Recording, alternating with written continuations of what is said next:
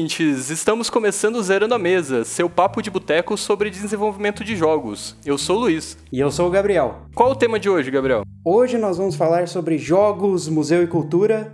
E para isso a gente chamou o Fábio Marcolino. Se apresenta para os nossos ouvintes, Fábio. Olá pessoal, sou Fábio Marcolino. Eu trabalho no Museu de Arqueologia e Tecnologia da FPR, sou produtor cultural na Universidade Federal do Paraná. E eu gosto de fazer jogos, gosto desse universo geek, né? Tento trazer um pouco desse universo para o meu trabalho. Fantástico, seja muito bem-vindo, Fábio. E o que te levou a, a, começar a brincar com jogos, desenvolver jogos e como que foi essa mistura entre jogos e museu? Como que você chegou a fazer jogos no museu? Então, cara, eu lá em 2010, quando eu comecei a trabalhar no museu, eu notei que dentro dos trabalhos que eram realizados, né, eu comecei a entender melhor esse universo de museus, eu via que não era só exposições, né, aquela coisa que você imagina quando você pensa em museu de, né, você só criando ali exposição e as pessoas estarem no museu e ver, e ver a exposição ou só cuidar das peças, né? Tem todo um trabalho que aliás ali o, o Maio faz de um jeito muito legal, que é chamado de ação educativa em museu. Cara, já tinha quando eu entrei lá num produto que eles chamam de caixas didáticas do Maio, que são caixas mesmo, que tem peças que são levadas para escolas e tudo mais. É, já tinha alguns jogos, e aquilo me chamou atenção, né? Porque eu sempre fui muito vidrado, desde a minha juventude, infância, sempre curti muito esse universo. Mas tinha aqueles joguinhos mais simples, né? Do tipo jogo da memória, cruzadinha, dominó, quebra-cabeça, essas coisas mais clássicas assim, né, de jogos e muita coisa assim pensado para criança. Entrando naquele universo do museu, e aí no caso é um museu de etnologia indígena, né, de arqueologia e etnologia indígena, eu comecei a, a, a ouvir né, a, sobre os conteúdos que eram tratados, comecei a conhecer sobre os conteúdos que eram tratados sobre outras culturas e tal, e cara, eu comecei a ver que aquilo tinha, era muito parecido assim com, com um tipo de, de, de informação, um tipo de, de cultura mesmo, de você conhecer sobre outros, outros povos, outros universos que eu vi em livros de RPG. Assim. E, cara, eles tinham um flechário lá. Aquele flechário é uma coisa maravilhosa. Você vê o, o que, que é uma flecha de verdade feita de índio, não essas, essas flechinhas de brinquedo que você encontra para vender na, nas, na feirinha, sabe? Uma flecha de verdade mesmo, que é um, é um troço enorme, bonito, com uns adornos assim maravilhosos. Eu comecei a pensar, puxa vida, isso tem a ver, né, com, com o que eu vejo nos catálogos de de armas que tem em livros de RPG, né? Aquelas imagens que tem aqueles inventários assim de armas você encontra, por exemplo, no Dungeons and Dragons, né? O 3.5 tem uns desenhos lindos. E aí eu comecei a pensar, poxa, isso tem a ver com RPG. E aí que eu levei a ideia de a gente fazer um RPG de mesa, né? Aquele RPG que você joga com dado na mesa mesmo, assim. Era para ser um livro de 50 páginas, assim, uma coisa super simples, né? Uma coisa bem rapidona, assim. Eu tinha, eu, eu, eu tinha me baseado muito naquele GURPS Descobrimento do Brasil, que ele fazia uma coisa assim simples. Mas os próprios alunos que estavam trabalhando juntos, os professores, eles se empolgaram muito com a ideia. E quando eu fui ver, a gente já tinha um livro de 200 páginas né, com conteúdo riquíssimo, no caso ali ambientado na época ali do Brasil pré-colonial e Brasil colonial, né? E aí sim nasceu o Jaguarité, o Encontro, que é um, um livro de RPG muito legal que você pode comprar, mas ele é também é você pode encontrar para baixar gratuitamente no site lá do museu. E a partir do desse RPG eu pensei, poxa, né? Também se a gente consegue fazer um RPG com os conteúdos que tem no museu, porque a gente não pode trabalhar também com, com jogos eletrônicos, né? E ali coincidiu, na época do meu cunhado estar tá entrando na faculdade, e ele era um cara assim. É, ele é um cara que curte muito tipo de coisa e ele é programador, né? Ele aprendeu a programar de maneira autodidata a partir do Game Maker mas, assim, os jogos que ele fazia não pareciam jogos de Game Maker, eram jogos realmente muito bem feitos, assim, aquilo impressionou muito e ele estava precisando de uma orientação, né, para onde que, que ele ia, aquela época de vestibular que a gente sabe que é complicada para todo mundo, né?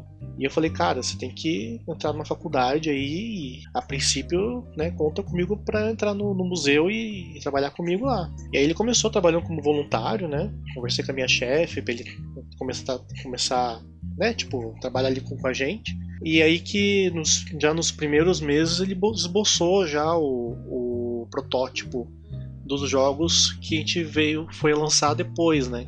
Que era o, o Archeogame, que é um jogo que você joga com um arqueólogo, tipo, é um simulador de, de arqueologia, assim, ele é bem legal, tem uma, uma pegada assim retrô e, e como ele era muito fã na época, tem um, uma certa cara assim de Minecraft, mas é um jogo 2D, e o jogo da Bernúncia, que, cara, ele é um. É um Snake, sabe o Snake da, da Nokia, o famoso? Ele é um Snake, só que é um Snake que você come criancinhas. Parece meio bizarro, né? Mas é. Cara, conta mais dessa história da Bernúncia, que a primeira vez que eu, que eu ouvi eu achei muito legal, cara. então, cara, a questão é a seguinte: a Bernúncia, ela é um, uma criatura, né, do, do folclore, uma criatura da como é que eu posso dizer? Ele é um personagem, na verdade, né, de uma manifestação cultural chamada Alto do Boi de Mamão, que é tipo um boi bumbá, só que ele é daqui do, do sul. Ele é muito parecido com o boi bumbá, mas é tipo uma história diferente, né, personagens diferentes, né, mas ele, ele tem inclusive o boi, alguns aspectos da história até pouco semelhante, assim mas é uma parada diferente. Chama de boi de mamão, nome do alto do boi de mamão, que inclusive tem esse nome, né, porque é, eles usavam o mamão para fazer a cabeça do boi, quando eles faziam isso, os bonecos, né, bonecos de pano. É, então, tipo, aquelas, aquelas manifestações de rua, assim, né, tipo, bem populares, assim, que são comuns aqui no, no, principalmente aqui no litoral do sul, Paraná, Santa Catarina, né, tem, tem muito. Né, o boi mamão é bem conhecido ali no litoral. Nós temos né, no nosso acervo peças sobre o boi de mamão, nós temos peças de cerâmica é, sobre o boi de mamão, temos fotos antigas né, do boi de mamão. É muito legal você, você ver como é que é a manifestação cultural. E ali tem esse personagem que é a Bernúncia, que é um bicho de pano que as crianças entram dentro da boca dela no meio da brincadeira, sabe? Tipo, ela é um bichão de pano, um fantoche gigante que abre a boca e a criançada fica meio assim e tal, mas ela no final ela acaba entrando, vem, faz uma fila de criança entrando da, da boca dela. E aí o jogo é inspirado nisso. O jogo ele é tipo um Snake, daí você tem as criancinhas e a, e a Bernúzia vai aumentando de tamanho conforme ela vai pegando as crianças que vão fugindo de você. Então essa é a brincadeira do jogo da Bernúncia. E é um jogo para celular, inclusive, né? É um jogo para celular, é para Android. Ele estava disponível até esses dias aí na Google Play, mas teve uma atualização que a Google acabou tirando. Mas o APK está disponível para download na página do museu. Ah, legal. E você comentou também do, do Archeo Game. A, a ideia dele era realmente passar esses princípios de arqueologia, né? Mas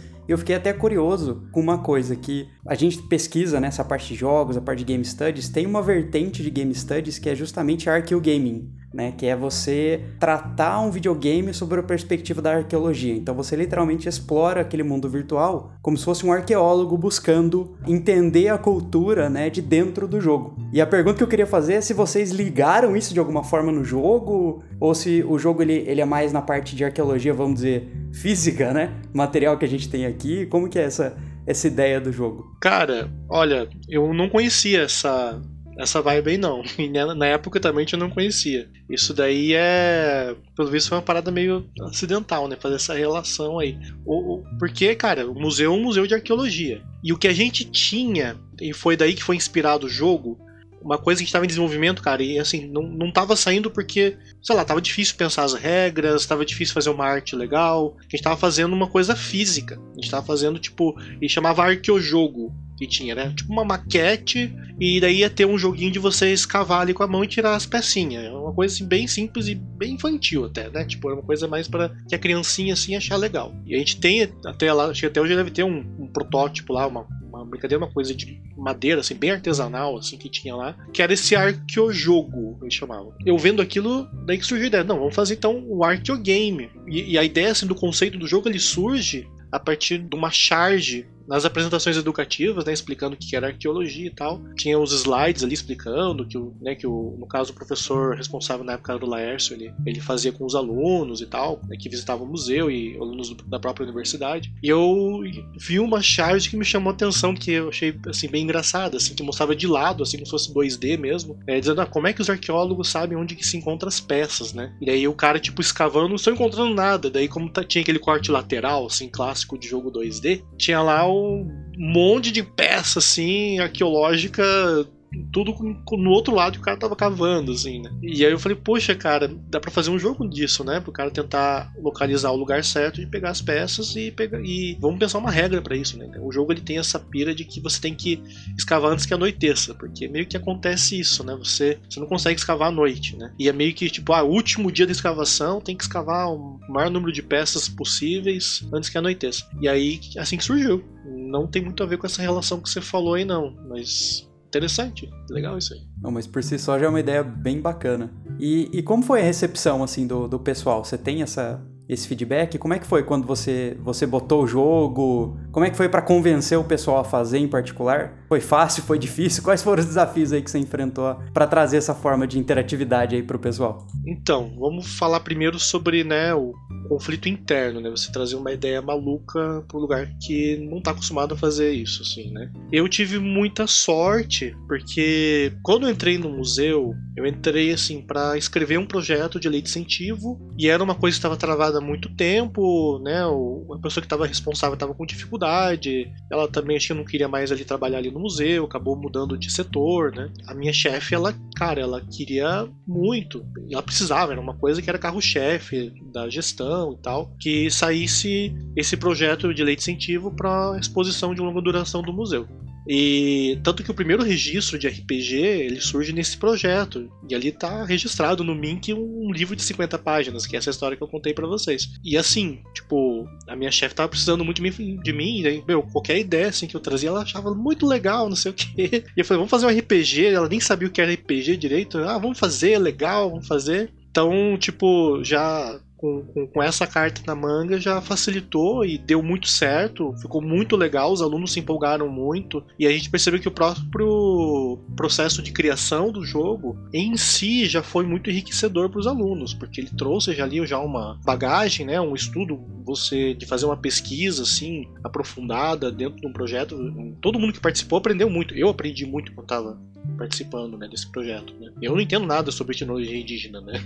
Eu, ah, todo mundo, o pessoal às vezes pergunta pra mim, ah, Fábio, você manja, né, desse universo indígena? Cara, eu não entendo. Quem entende é, é né, os professores do museu que trabalharam junto comigo, né, os técnicos do museu que trabalharam comigo. Inclusive, né, a Laura e a Bruna, que é a, historiadora do museu, a Bruna e a Laura que, que é etnóloga, né, elas que, que deram ali toda a base de conteúdo pra gente poder trabalhar. Eu só vim com a ideia e, e falei, sei como é que é um livro de RPG.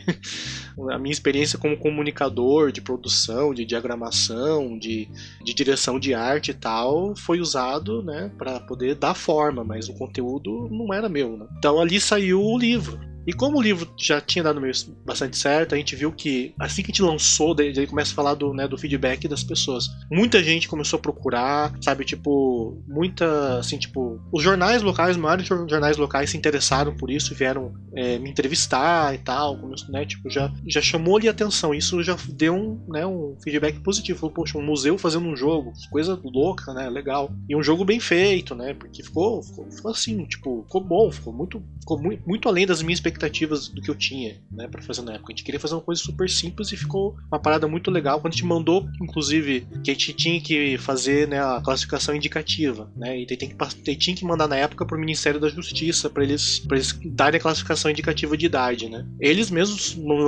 fizeram uma carta, assim, elogiando, falando que estava muito acima do que eles costumavam receber. A gente, nossa, né, foi muito legal. Não, a qualidade do material tá, tá fantástica, viu? Tá, tá muito boa mesmo. Não, é muito legal. É muito legal. Eu tenho muito orgulho desse trabalho, sabe? Eu sei que, claro, né, eu não sei, eu, eu começo a, se for comparar com algumas coisas mais profissionais, tem que entender que é um projeto feito dentro do museu por alunos, né? Assim, você vai ver, por exemplo, a qualidade de ilustração, o pessoal desenha muito bem, mas você vai pegar um D&D que tem uns, né, os, esses artistas renomados profissional que fazem coisa colorida, né? Não é no nível de uma coisa tipo D&D, mas sei lá, cara, eu, eu gosto muito, eu acho que ele, ele tem um, uma estética bonita, né? Ele, ele ficou, eu, eu acho que ele, assim, você pega o, o Lute Guarete põe do lado, sei lá, do Vampiro a Máscara terceira edição, você vê que tá legal, assim, entendeu? E aí, cara, tipo, isso meio que abriu as portas ali, né, e liberou é, a, a, pressão interna não existia, existia inclusive um incentivo pra gente poder estar tá produzindo isso, né? Tanto que a minha chefe aceitou lá a entrada do meu, do meu cunhado começar como voluntário lá. Depois ele, ele tentou a seleção de bolsa, né, e tava fazendo um bom trabalho, começou a trabalhar como bolsista do museu. O Arqueogame, quando saiu, cara, que a gente é, levou pros lugares, fazia fila nos eventos, fazia uma fila imensa. O pessoal ficava, ficava muito, e assim, tipo, daí a crítica começou a, a vir também para um outro lado, né, dessa ideia de colocar jogos, né, no, no, daí depois a gente colocou nos espaços positivos do museu, que às vezes a pessoa às vezes vai lá para jogar o jogo e não, não vê a exposição, né? Então começou a pensar em maneiras aí de conversar melhor uma coisa com a outra. Funcionou bem demais. É, porque, cara, a galera adora o jogo, né? E daí, tipo, às vezes acontecia, a gente via às vezes os, pais indo no museu, os pais vendo a exposição e o filhinho só ficava no jogo sabe? Tipo, eu não sei até que ponto isso é bom, né? Sei lá, eu, eu, eu, entendo que você tá dando um contato de alguma forma, porque se a criança ia ficar emburrada, ela não, ela não ia ler os textos que estão na parede. Ela é, é uma forma de você comunicar com o público, com o público jovem, né? Então, eu acho que isso você vê até como é importante, né? Você trabalhar com esse tipo de interatividade no museu. Então, assim, em relação à recepção de público, foi isso. Assim, galera gostou muito. O jogo da Bernúncia, até hoje o pessoal joga, ele chama muita atenção. A gente colocou uma tela touchscreen, assim, na, na exposição. Olha só como, tipo, também foi um caminho, né? Porque o Archeogame, para poder facilitar, tipo, eu tive o apoio de falou assim, Fábio, faça, mas, tipo, Fábio, se vira. Então, como é que eu, eu fiz? Falei, puxa, eu preciso de uma máquina. Eu fui buscar lá no, no armazém dos computadores é, estragados lá na universidade, né? a gente encontrava alguma coisa boa, que eu não ia pegar um, um de trabalho lá do pessoal para trabalhar. Então, eu fui lá no, no, armazém da universidade, que ficava até num campus longe, no outro bairro. A gente foi lá encontrar um. A gente precisava de três computadores ruinzinho para poder só funcionar o Arcade A gente foi lá, pegamos lá os três computadores, na hora de É, é, daí a minha chefe teve que assinar, né? Ela olhou com uma cara assim: ó, oh, o valor disso aí não vai estragar. Daí, não, não, mas é. Se estragar já tá estragado, a gente devolve, né? Daquela coisa. E os computadores muito ruins, assim, mas tipo, tinha o mínimo que precisava para poder rodar o Arcade Daí, e, e, e aí é, a gente precisava também de como era um jogo Windows e tal, no caso do Arcade Game, é, a gente fez uma. É, eu tinha uma ideia, era uma, e cara, isso era uma pira que eu tinha fazia muito tempo. É uma coisa que eu sempre tive muito tesão de fazer e para mim foi um prazer fazer. De, eu queria fazer uma cabine de arcade. Mas eu não ia conseguir, né? Eu já, já tava já. O pessoal tava gostando, tá, mas não ia também. Eu ia abusar da minha chefe, né? De pedir pra ela comprar uma cabine de arcade. Né? E aí eu corri atrás, eu vi que na universidade tinha uns totens que, que, conforme o pessoal começou a usar a internet no computador de casa e no celular, eles acabaram sendo abandonados. Que eram uns totens pro aluno acessar o portal do aluno. Que eram uns totens de madeira, assim, que, que a galera. Que era uma coisa que acabou no. Conforme o pessoal foi deixando de usar, acabou não dando muito certo. A galera começou a roubar teclado, né? Tipo, começou a enfiar papel de bala dentro, aquela coisa, né? E tinha totens desses espalhados pela universidade inteira. E eu peguei, e eu fui lá no setor responsável também e pedi para eles doarem para mim três, né? Daqueles lá. E a gente trouxe esses três. Alguns colegas olhavam com cara feio: o que, que você tá trazendo essa sucata para aqui, essas tranqueiras aqui? E aí, mais uma vez, eu fui insistir com a minha chefe, com a minha chefe de dar um jeito de comprar os botões de arcade, né? E aí, como era uma parada barata, tipo, cara, sei lá, 70, 80 reais botão de arcade desses usados, assim. Tipo, ela até que, não, vamos, acho que dá, né? Dá pra gente dar um jeito. E a gente comprou né, esses botões de arcade. Daí foi mais uma luta para conseguir o, alguém para poder fazer a, a solda né, dos, dos botões de, de, de, USB do controle nos botões de arcade. Chamar, e foi uma fila, demorou um tempo até conseguir alguém lá, porque é uma fila na universidade, né? Para conseguir fazer os buraquinhos na madeira para colocar os botões. Então, é, isso daí foi um. Foram, foram seis meses até que a gente conseguir fechar. Depois o jogo ficou pronto em um ano, foi seis meses para a gente conseguir fazer o lugar para conseguir jogar na, na, exposição, né? Senão se ia ter um computador com controle USB ligado ali, né? E e ali, durante esse tempo, é, a gente tinha já, já tinha verba para adesivagem, para coisas gráficas, a gente tem, né? Porque a gente faz exposição, então é uma coisa que já estava dentro.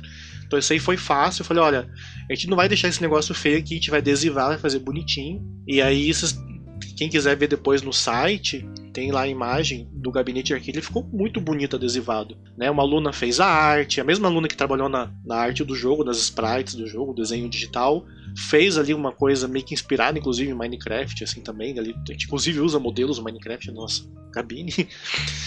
E a, gente, e a gente fez ela com a mesma cara da exposição que acompanhava ela. Então já tinha uma identidade visual. Então, tipo, não, não foi um, não foi uma coisa criada do zero, né? A gente já tinha uma coisa pronta. Então a gente fez essa adesivagem. E a gente fez essas três máquinas, sendo que uma fica na reserva técnica do museu, nos três espaços do MAI, né? Uma fica na reserva técnica do museu, que é onde eu trabalho, em Curitiba. Quer dizer, trabalhava, né? Que a gente tá trabalhando em casa agora aqui na pandemia, mas, né? Onde eu, eu onde oficialmente eu estou. Na sala didática, que fica ali no prédio histórico da universidade, aquele prédio bonito que parece o prédio da Van, mas é o nosso prédio. Eles que imitaram a gente, porque é mais antigo, tem 100 anos. Lá em Paranaguá, que é a sede que é a sede do museu, né, que é um prédio colonial de três andares, um prédio lindo, né, que e tá lá. E a galera joga. Toda vez que eu vou lá, encontro o pessoal jogando. É lógico que nesse meio tempo com esses computadores, eu coloquei, um deles acabou estourando a fonte, aquela coisa básica, né? Teve que trocar uns dois computadores ali, né? Só que né, nesse, nesse tempo já entendiam que era bom ter um computador novo. Então a gente já pegou já um computador já mais novinho que também não ia ser mais usado e já colocamos lá e tá funcionando até hoje, né? Fizemos lá um super e o, o meu né, que foi o cara que programou, ele foi também o cara que ajudou a montar essas coisas, né? Ele, ele é, o, é aquele cara assim, mestre da gambiarra. Meu cunhado é, é o cara. Então, é, o monitor ligado ali no arame. Com projeto novo não tem jeito, né? Todo mundo mexe com tudo. o famoso rapaz UTI, né? Ali do, do, suporte, né? O cara faz tudo. Arruma um ar-condicionado pra mim, né? Essa história. Não, o, o René, cara, ele é, um, ele é um. Sem ele, acho que não teria conseguido fazer. Porque o cara foi assim, tipo, ou teria conseguido fazer, mas teria sido né, um caminho muito mais complicado. O fato de ter o René ele simplificou muito, né? O, que foi a pessoa que programou o jogo e ajudou na montagem disso aí, porque ele também tinha essa pira de fazer o jogo de arcade, né? Cara, não, e a gente queria fazer o negócio com ficha, mas a gente desistiu que daí já tava demais. Então, ah, você aperta um botão já joga, né? Faz aquela coisa, né? Faz uma ficha simulada, né? Só um compartimento ali pra você jogar a fichinha. Não, cara, é, é que se você colocasse a ficha, poderia até ser um jeito ali de do museu receber doação e tal, né? É verdade, é verdade. Né, mas até isso dentro da universidade é meio complicado. Então, cara, não, não vamos. Vai ter complicação burocrática e técnica, vamos né, fazer simples, né? Então a pessoa joga de graça. Coloca um adesivo de ficha no botão que, que inicia o jogo, tá tudo certo. É, exatamente. E aí o joguinho funcionou legal, né? O Arcade Game. Só que, né, ele tinha essa. E, inclusive, era um trambolhão, né? Porque era aquele totem gigante. E aí a gente pensou, não, vamos fazer uma coisa mais simples pro jogo da Bernúncia. O jogo da Bernúncia tinha sido lançado para celular antes, ficou um ano só para celular. E eu queria colocar na exposição, mas teve toda uma treta que a gente queria. É, tinha que furar um dos expositores para poder colocar na parede. E, cara, foi muito caro caro e muito complicado fazer com os expositores. A gente ficou assim, pô, será que fura? Será que não fura? Sabe? Com aquela coisa, a minha, minha chefe falou, não, não vamos furar, mas ele falou, bom, mas esse furo aqui é simples, depois se precisar desse expositor a gente, a gente reutiliza. Eu sei quando a minha chefe se aposentou, que era, acho que era a pessoa que estava mais assim, né? Eu entendo é que ela estava preocupada com isso. A gente falou, Fábio, vamos parar de enrolar os negócios, vamos furar de uma vez e, e, beleza. A gente furou e colocamos um computador que daí já era um que, que era um pouco melhorzinho, que é um computador touch, né? Já, já, já tinha já um pouco mais ali de, de de feedback ali da, da galera já entendia que era importante aquilo, né? Era um investimento que estava fazendo para o público que visitava o museu, era uma coisa que com certeza ia ser muito usada, ia ser chamativo, né, para o museu. Então ali valeu o investimento de pegar um computador que também não era um computador super novo, mas era um computador touch, né, assim, legalzinho, que era um dos nossos computadores que os bolsistas tinham usado, que já estava cheio de vírus, não sei o que, falando, beleza, a gente formata e vamos colocar só o jogo aqui. É, bora. E a gente colocou lá no, no expositor, ficou muito legal, né? O, o, jogo ele funciona do mesmo jeito que o celular, já que ele é uma telona touch, né? E ficou bonito na exposição. Você olha assim, tipo, cara, ele, ele realmente, né? Ele não ficou uma coisa assim gambiarra, ficou legalzinho, assim, ficou filé ali, sabe? E tá lá até hoje, tá lá funcionando. E uma das coisas também que eu que eu, que eu insistia né, com, com a minha equipe, com a minha chefe, que era importante usar esse computador, que esse computador ele tinha webcam integrada. E daí, tipo, o pessoal falava, pô, mas vai roubar, né? Se eu deixar um negócio lá. Não, tem webcam, né? O pessoal que tá jogando tá sendo gravado, quem passa na frente tá sendo gravado. Se acontecesse de alguém fazer qualquer coisa com o computador, roubasse, estragasse, eu tenho as imagens na nuvem. Então eu eu, eu, até hoje eu consigo ver aqui as pessoas jogando, só eu consigo ver aqui. Né? E a modificação que a gente fez no jogo, inclusive, foi pensando nisso, né? Tipo, é, uma coisa que a gente colocou, a gente mudou no jogo, né? Que no, no jogo original fala, ah, use o dedo para poder fazer a Bernun se movimentar. No, no jogo que a gente colocou no, na touch, a gente colocou use delicadamente o dedo, sabe? e eu coloquei aquele aviso, né? Você está sendo gravado, né? Para segurança desse, desse, equipamento, você está sendo gravado. E, e o roxinho pis, piscando, assim. Foi uma modificação que a gente colocou no jogo pensando no espaço. Ah, legal, legal. Mas é, é bacana essas experiências que você teve também, porque às vezes quando a gente desenvolve para área educacional ou para área cultural, como é o caso, a gente se esquece de, de coisas que assim é, durante o desenvolvimento parece óbvio, mas não é, né? E uma delas é ter um computador num espaço físico onde todo mundo possa jogar, né? Que normalmente é o, é o primeiro empecilho quando a gente tem com qualquer aplicação em termos de jogos uh, educacionais ou jogos para cultura, né, para museu, como, como é o caso de vocês, né, que a pessoa vai para um espaço físico ou para aprender matérias tradicionais ou para aprender a parte a parte cultural, como é o seu caso, né? E realmente é uma coisa que dá trabalho, né? Como você mesmo já acabou de falar, e é uma coisa bem complicada.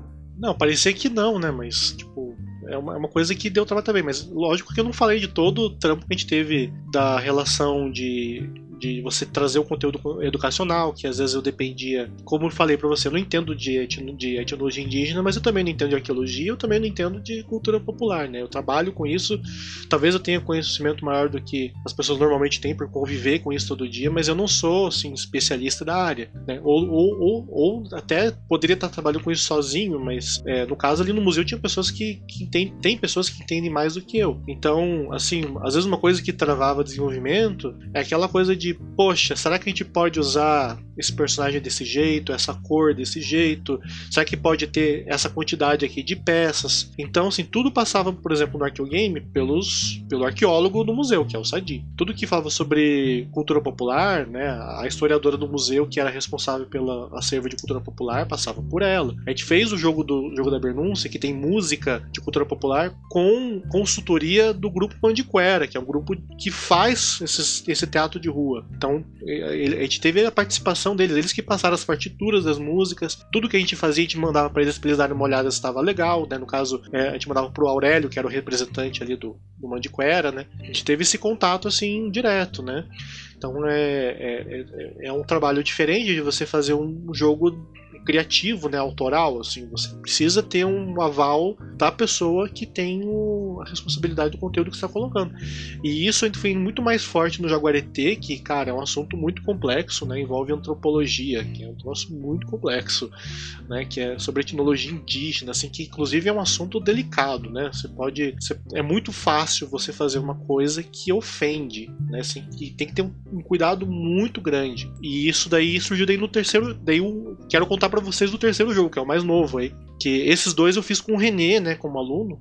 E aí o René, ele, né, tipo, ele acabou encontrando outro trabalho não pôde mais trabalhar comigo, né, ali no museu.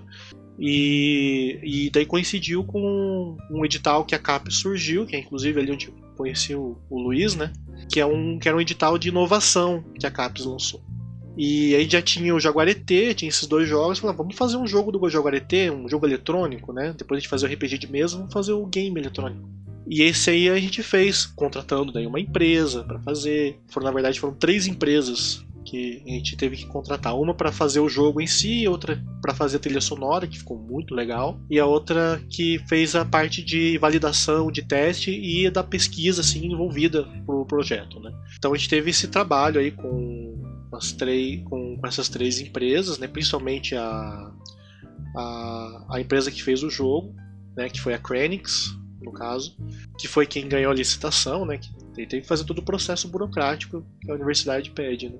E aí o, o, o, eles, eles, eles desenvolveram, fizeram as imagens, mas assim, mesmo esquema, sabe? Tipo, de, eles não faziam nada sem passar pela, pelas duas etnólogas que hoje trabalham no museu. Tem, a gente tem duas antropólogas que trabalham, que é, era a Laura antes, que já tinha trabalhado no livro, depois entrou a, a Gabi, né? Depois que a minha chefe se aposentou, que ela é antropóloga, entrou a Gabi. Então a Gabi ela acompanhou de perto isso daí, e a Bruna, né? Que ela é historiadora. Então tudo que a gente fazia de conteúdo passava por ela.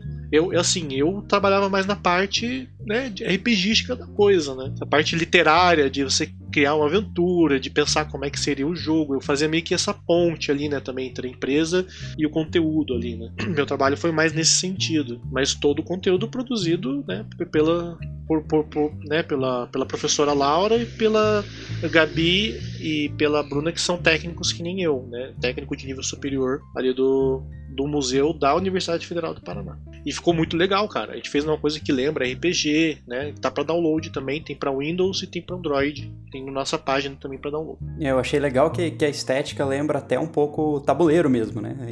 Trazendo um pouco essa parte de tabletop RPG, né? Acho que é bem, bem legal, né? Exatamente. Como ele é inspirado no RPG, é que na verdade assim, né? Tipo, quando a gente fez o projeto com a Capes, a gente não tinha muita ideia de que jogo que seria. A gente sabia que era para ser um RPG. Eu tinha a ideia de fazer um negócio bem mais ambicioso, né? Eu tinha, eu queria fazer uma parada que, que fosse um RPG com, sei lá, cara, tinha uma ideia de, de fazer uma parada tipo hack and slash, assim, sabe? Uma parada tipo, como é que chama? É, aquele joguinho que você vai andando e batendo, esqueci o nome, mas tipo fazer um Streets of Rage só que com personagens indígenas encontrando várias criaturas no caminho, com bosses Lógico que meus colegas não, não, se, não se empolgaram muito com essa ideia. Não era ideia, ainda mais, né? População indígena, né? Ia pegar mal, né? Acharam melhor não. Melhor, melhor não fazer desse jeito, não. Mas sei lá, eu queria uma coisa assim. É... Na verdade, acho que eu espero um dia ainda poder fazer isso. Mas a minha vontade mesmo era fazer um Dark Souls de Aguarete. E essa ideia não veio. É, essa ideia não, é, não, não foi eu que trouxe. Foi até um, um, um, um, o Jonas, que hoje ele é doutorando lá do design, ele que veio me contactar, ele tava com a empresa, ele queria fazer um jogo, e ele veio com essa ideia para mim, falou, cara, dá, a gente tá afim de fazer tipo um Dark Souls indígena, e o Jaguarete é muito massa, deu, caralho, o Jaguarete é muito massa, vai ficar muito massa o Jaguarete Dark Souls. Só que, velho, né, fazer Dark Souls aqui no Brasil não tem como. E veja, não, é o trabalho da porra, né? E grana, né, cara? Aí você vê, tipo, esse joguinho que até ficou, ficou legal, né? Ele tá, tipo, uma estética legal, ele tem uma complexidade, mas lógico que é uma complexidade infinitamente menor do que um Dark Souls. É, o jogo, o, o, Desafios da Floresta, Jaguarete Desafios da Floresta, ele tá muito, muito legal, né, cara? Mas, é, veja, é, a, isso que eu tô falando não é segredo porque é informação pública, né? A gente lançou isso como notícia. A CAPES deu 100 mil reais, né? Tanto pro, no caso ali no, pra, pra, gente aqui do museu, quanto na época o, o, o, Luiz, né? Que tá com a gente aí, que ele trabalhou comigo nesse edital também lá. Foi 100, 100 pila para fazer o jogo. E era sem pila para fazer em um ano, porque era o prazo, né?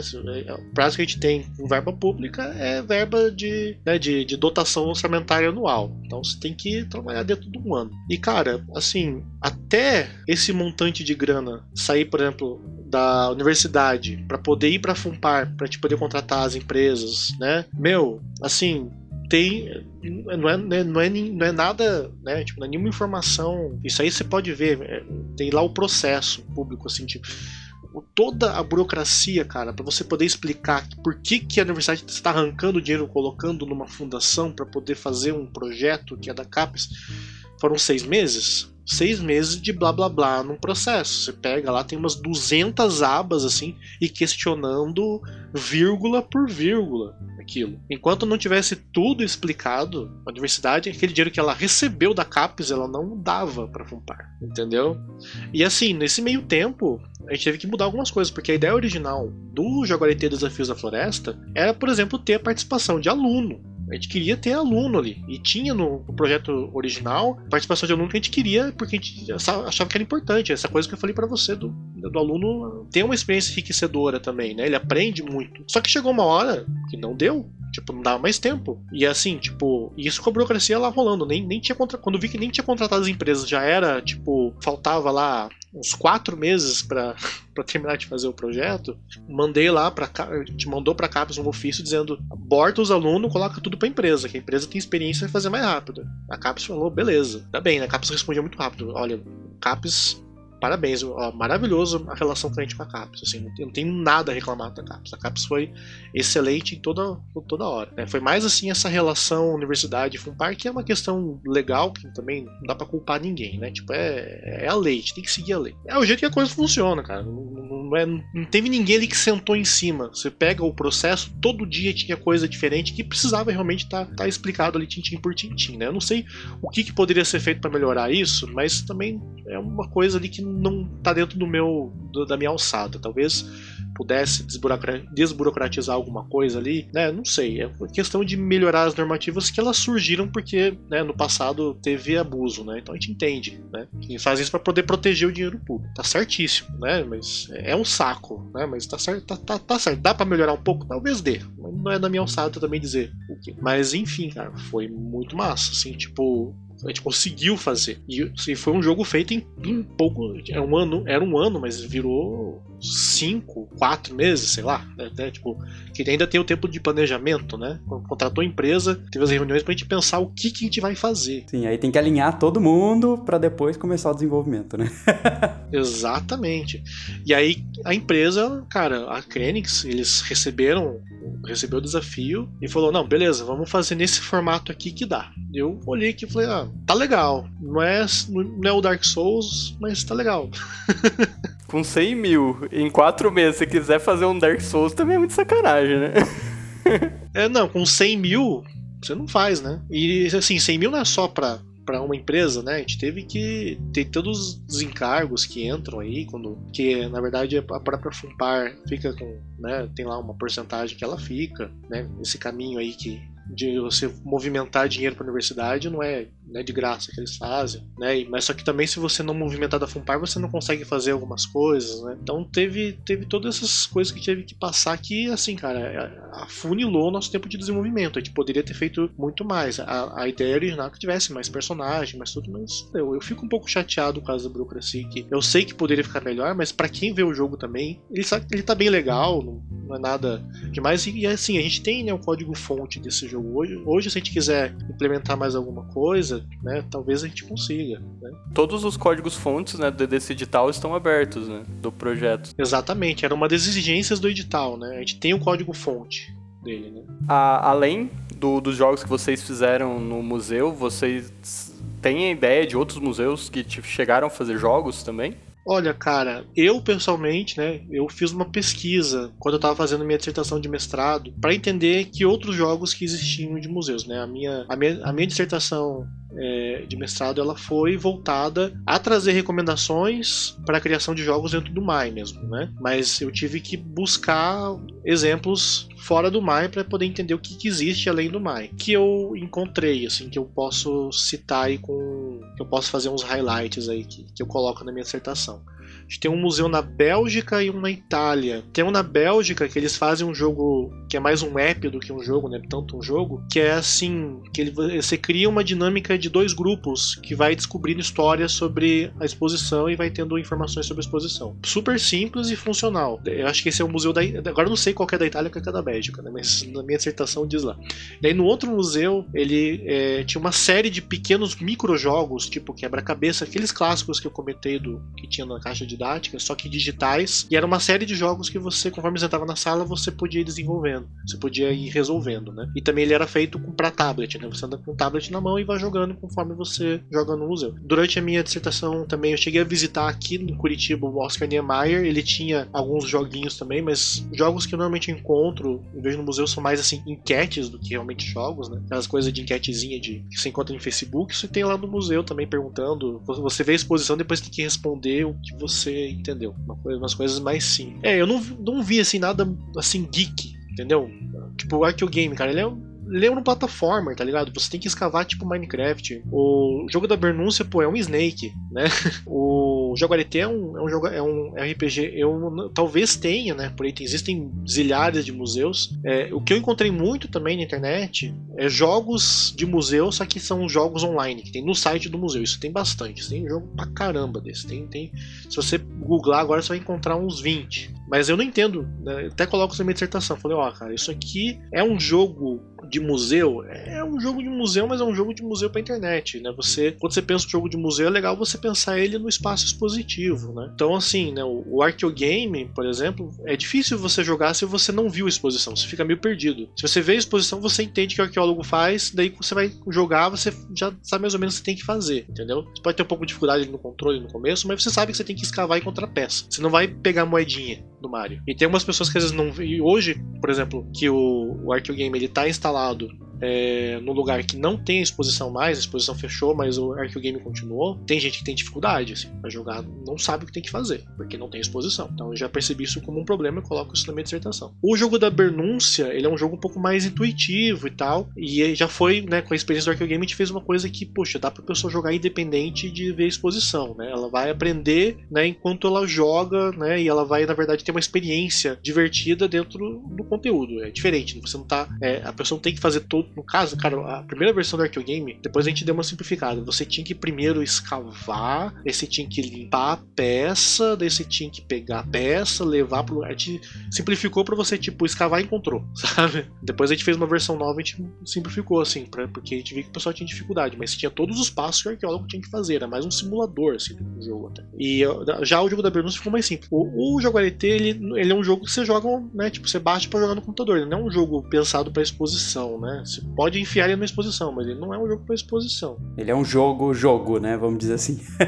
ele foi baseado no conteúdo que tem do museu sobre isso, né? Mas não necessariamente você precisa ver o museu para jogar. De um livro de RPG que o museu fez. O, só que assim, tem um jogo que eu tenho na, na manga que eu já eu comecei a produção dele, mas ele acabou não, não dando. Né? A gente teve dificuldade para conseguir alguém para programar e tal. Se for fazer um novo projeto, provavelmente eu vou, vou tirar ele da, da gaveta. Que era um dress up, sabe? Aquele joguinho de vestir. Aqueles que as criançadas mais novas assim curte, né? Eu pensei em fazer um dress up com os personagens que você encontra na exposição. E para isso, daí você tem um jogo que funciona em exposição, porque você tem que olhar, né, a exposição, lembrar das, das, dos personagens que você vê lá, das, das, vestimentas que tem lá, e aí você monta o teu boneco, você monta no bonequinho. Então é uma ideia que eu tenho, é um jogo para você jogar andando com um tablet ou com um celular no museu. Dentro do museu ele funciona melhor. Você consegue jogar fora? Consegue, mas vai ter um pouco mais de dificuldade para encontrar as peças. Mas consegue jogar também, é uma ideia. E o legal é que você cria uma interação com, com o que ele tá vendo no museu, né? Exato, eu acho que essa ideia né, de explorar o ambiente é uma ideia realmente diferente, né? E, e aproveita muito esse contexto do, do museu, né? E Fábio, até assim uma, uma curiosidade, né, e ao mesmo tempo um pedido para quem tem interesse de trabalhar com jogos e cultura, né, os jogos educacionais nesse sentido cultural do, do aprendizado, né, principalmente nesse contexto de museu. Quais foram assim seus aprendizados, né? O que, que você recomendaria, né? Você teve experiência tanto com analógico quanto com o digital, né? O que, que você recomendaria para alguém que queira fazer um jogo cultural nesse contexto? Primeira coisa, monte uma equipe boa. Primeira coisa, porque você não vai conseguir fazer isso sozinho. Você tem que ter uma equipe que, que, que consiga fazer o que você quer fazer. Né? E se você vai trabalhar com cultura e com educação, você tem que ter pessoas que entendem do assunto trabalhando com você. Tem que ter pessoas especialistas nesse assunto. Então, você não vai fazer um jogo sobre história sem ter um historiador. Você vai fazer um jogo cheio de senso comum e grandes chances de você fazer uma coisa que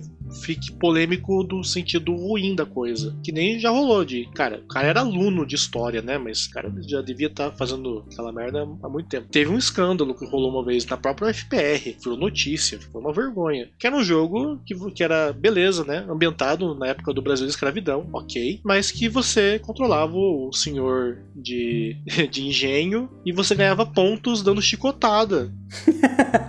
Caramba. Isso aqui é um design ruim, né? Não, né, cara? Isso deve... Ah, é um jogo educativo porque está ambientado. Não é, cara. Isso é, isso é exatamente o oposto de educativo. Entendeu? tá errado. Não é assim. Só que veja, isso é um exemplo extremo, né? Mas, cara, é... às vezes quando a gente tá fazendo ali o Jaguareté, tem algumas nuances, né? Que a gente tá trabalhando com outras culturas. Eu não posso. Vou dar um exemplo agora, sei lá, da reunião que eu tive hoje de manhã. Tava vendo que a gente tá fazendo agora a versão de card game do Jaguareté. Ah, era isso que eu ia perguntar, né? Faltou para fechar, fechar o bingo bingo, né? Já, já foi o RPG, já foi o digital, falta o, o tabuleiro. Que eu, né, cuido da parte de RPGística da coisa. Eu escrevi a primeira versão de uma história e eu coloquei que eles iam na aldeia, na aldeia dos porcos do mato. uma parada assim. Eles iam lá pra aldeia dos porcos do mato para encontrar dono do, dos porcos do mato. Cara, pra gente é muito óbvio, né? Tipo, que no RPG você, você encontra os minions, o chefão tá ali do lado. Mas na cultura da, dos povos indígenas que existe essa figura do dono de animal, não é assim que funciona. Então já tive, vou ter que fazer uma mudança, uma mudança que assim é sutil, que é tipo, né, o personagem teve um sonho com esse dono de animal, vai tentar refazer os passos e no meio do caminho vai encontrar o porco do mato. Gente, na parte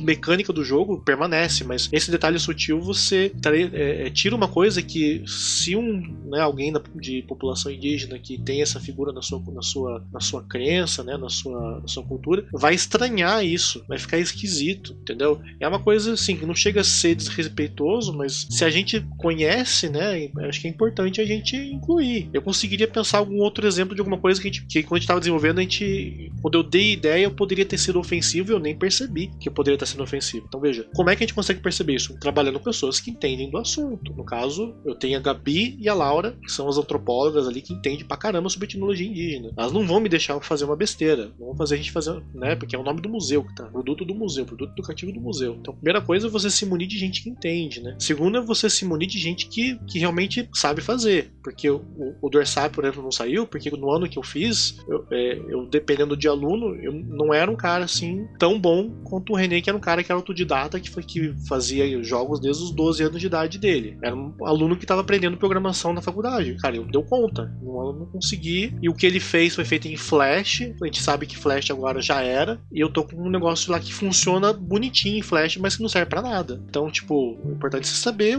né, trabalhar com alguém que, tipo, domina as últimas ferramentas, que vai conseguir colocar o negócio online. E assim, uma, alguém que você pode confiar, né, cara? e se munir assim de, de, maneira é, contratual, né, cara? Porque, sei lá, tipo, a, a, a gente. É, às vezes você termina ali o projeto e tem algumas coisas que ficou para fazer não sai. Tipo, o, o, Desafios da Floresta, ele tá muito legal, mas eu sei que alguns celulares não funcionam. Na, no contrato que a gente fez com a empresa, não tinha cláusula pra, pra gente continuar fazendo. Eles estão ajudando a gente na, de boa vontade para poder fazer isso. Aqui eles estão em outros projetos, então alguns celulares não vai funcionar. Então você tem que. Lógico que a gente teve um prazo muito pequeno, né? A burocracia atrapalhou. E assim, você, depende muito. Se, vai, se você tem grana para fazer, se você tem trabalho numa escola particular, por exemplo, que tem mais facilidade, acho que talvez a coisa ande melhor. Assim. Fazer jogo é, numa instituição pública, cara, é, é pauleira, sabe? É pauleira. Dá para fazer, né, cara? Você encontra lá o mundo que quer fazer e tal. Pensa no escopo pequeno,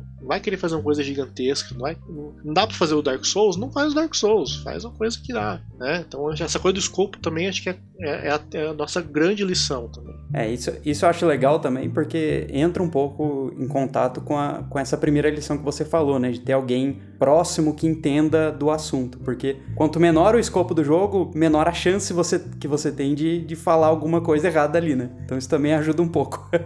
é, não, quanto mais conteúdo, mais chance de, de dar bug bug, né, cara? Isso aí em programação, isso daí em texto, em livro, qualquer mídia que você trabalha tem isso, né? Mas acho que é isso. Eu, eu assim, de, da minha experiência que eu consigo lembrar, é isso. Aí tem que ter paciência, né? Tem que ter uma equipe legal para que queira trabalhar com você é, numa boa, né? Que, que dê conta de fazer os prazos, porque esse do Dresap também é outra coisa que teve, que teve aluno que entrou que o cara, cara, meu cara não fazia nada. Eu passava um negócio pra ele e ficava olhando pra tela, mexendo no celular. Assim. O cara não durou um mês na bolsa, mas, porra, atrasou um mês de produção, entendeu? Que às vezes era, que faltava ali para pelo menos no Flash ter ficado fechado e durante o tempo que o Flash existiu, as pessoas terem jogado. Mas que a gente tá caminhando pro final da conversa. E o que que, tipo, te motivou, assim, a, a, mexer com jogos? Quais foram os jogos que você jogou na, na sua vida que te, te mexeram, né? Que te inspiraram?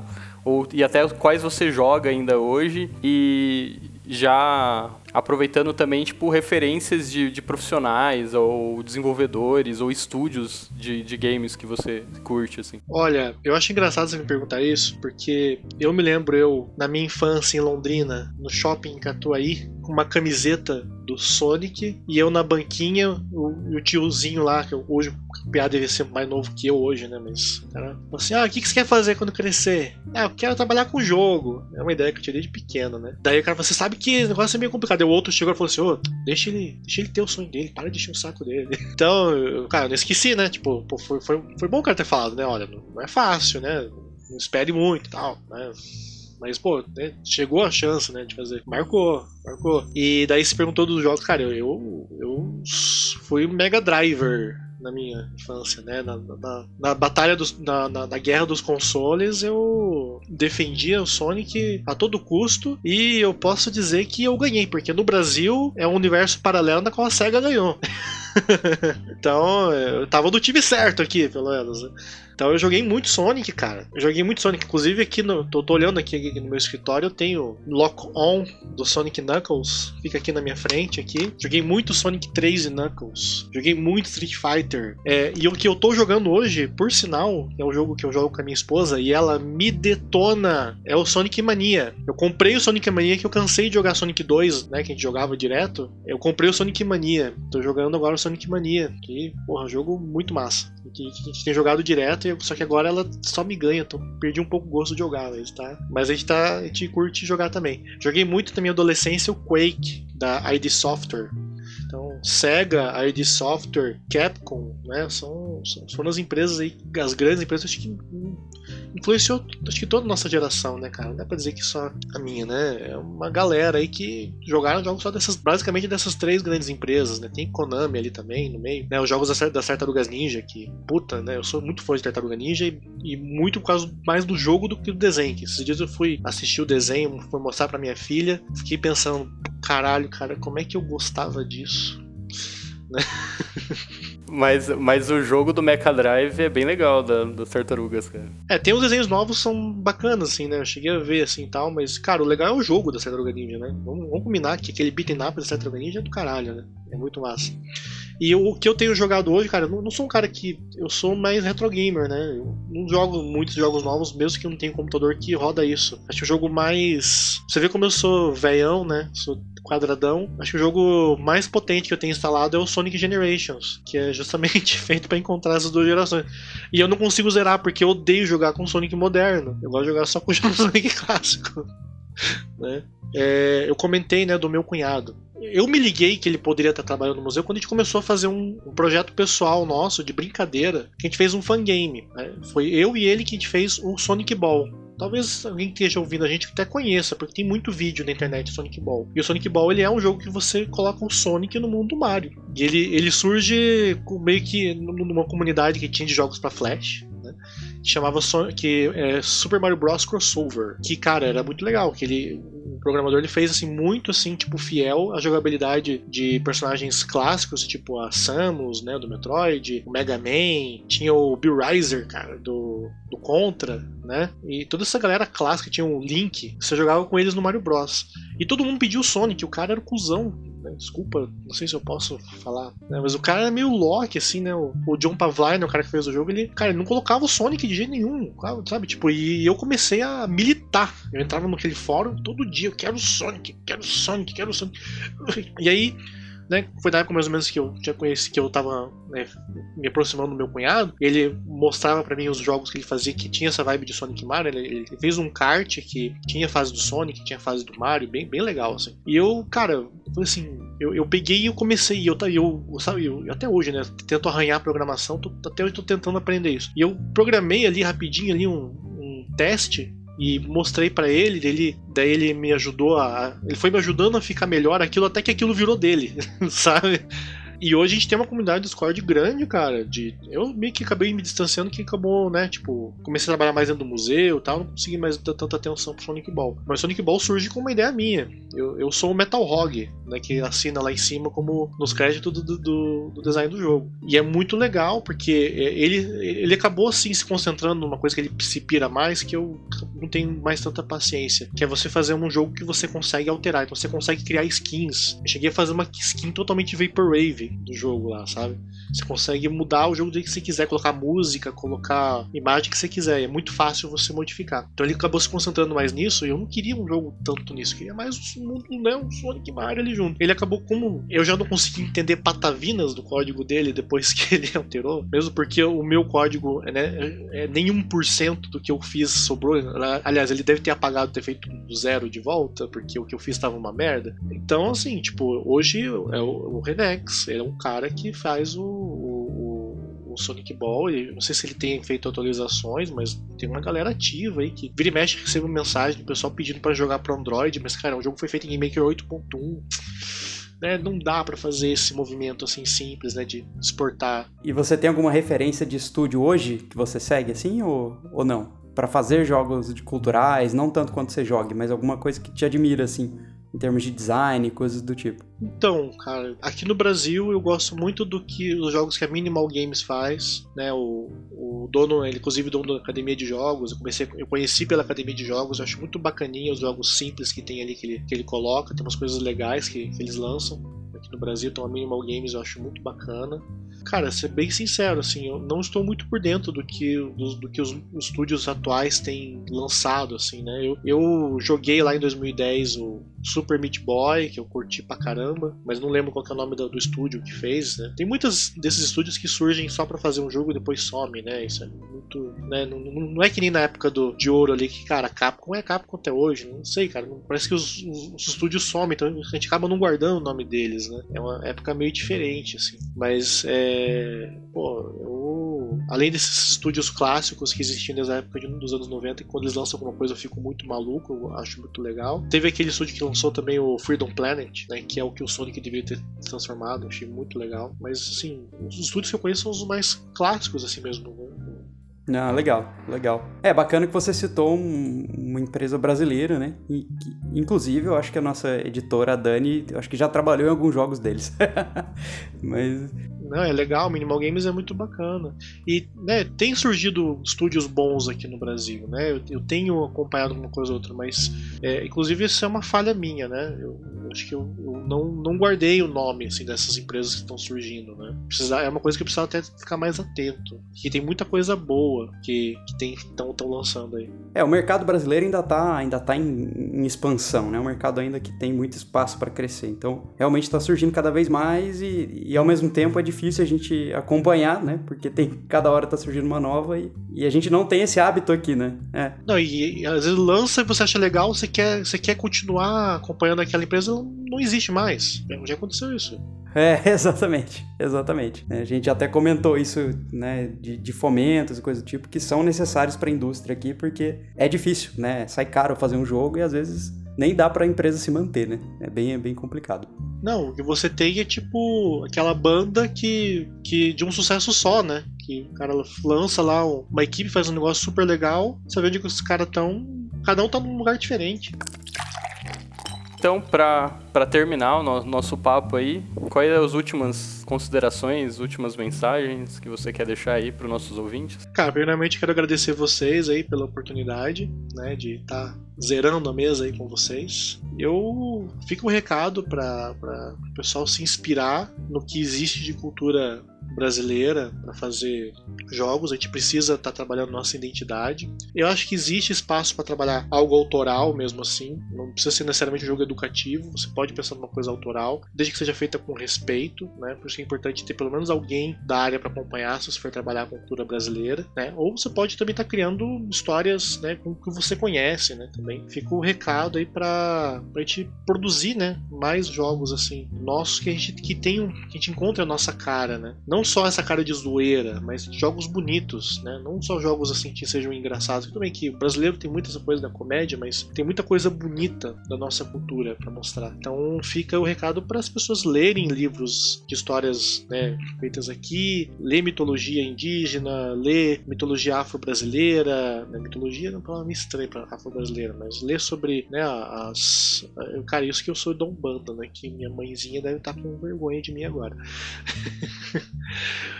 Mas, né, ler sobre os contos, né, afro-brasileiros, sobre os orixás, sobre é, a nossa cultura, sobre é, lendas urbanas locais, cara. Cara, tem muita coisa massa que dá para transformar em jogo. Muita coisa massa. Né? Inclusive, vou deixar um jabazinho do meu programa de rádio, que foi meu primeiro projeto, né? Foi assim que me tornei produtor cultural, assim que comecei a trabalhar com projeto cultural. Foi que me colocou no museu lá, inclusive. Que é o Sombras da Realidade. Procure no podcast ou na sua plataforma de podcast favorito. Tem seis programas sistemas aterrorizantes que você vai ficar de cabelo em pé de lendas urbanas, histórias bizarras. Tipo, de repente o cara começa a ouvir rádio na cabeça dele. Tem a loira do táxi, a história famosa aqui de Curitiba, que é uma loira fantasma. Tem um cara que foi enterrado vivo. Não, o cara não chegou a ser enterrado, o cara foi velado vivo, mas é mais dramático a gente fala que foi enterrado. Sombras da Realidade. Procure no Facebook, tem lá os, todos os links. É isso, cara. Muito obrigado. Fico muito feliz aqui de você ter participado do no nosso podcast. Quem, reforçando aí, ó, ouçam Sombras da Realidade. Ouçam lá, cara, vocês vão curtir. É, é bem legal, bem legal. É, é, é ele, é, ele não é um formato podcast, né, que a gente tá falando aqui. Ele é um programa de rádio, né, com começo, meio e fim. Tem, é, como é que funciona? É um programa de rádio que tem rádio-teatro, que né, a gente conta uma história ali com rádio-teatro, e no segundo bloco a gente explica se aquilo é possível ou não no mundo real. Essa é a pira dele. Fábio, brigadão pelo papo, obrigado pela conversa. Então sigam aí Sombras da Realidade, sigam também o, a página do museu, né, do Museu de Arqueologia e Etnologia. Acho que todos os jogos que a gente comentou estão lá, certo, Fábio? Então dá para dá o pessoal jogar. www.mai.fpr.br e arroba maiofpr nas, nas redes sociais, Facebook e Instagram principalmente, estão sempre lançando coisa. Fantástico. Fábio, muito obrigado e até a próxima, ouvintes. Valeu! Valeu!